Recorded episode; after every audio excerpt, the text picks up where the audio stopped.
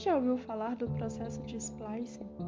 Nesse processo de maturação de um pré-RNA mensageiro, que ocorre após a transcrição do DNA em RNA apenas nas células eucariontes, as regiões não codificantes do RNA, que são chamadas de introns, são eliminadas do pré-RNA mensageiro,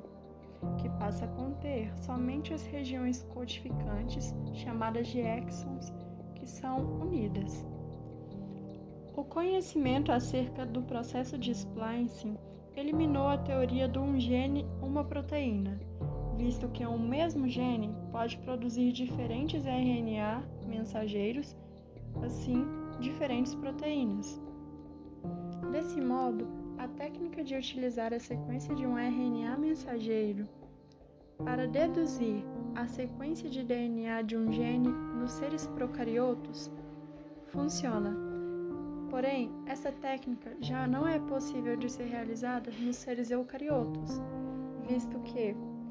ao fazer esse processo,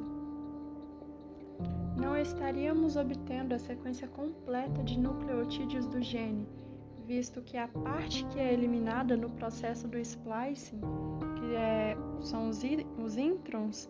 seriam eliminadas durante o processo.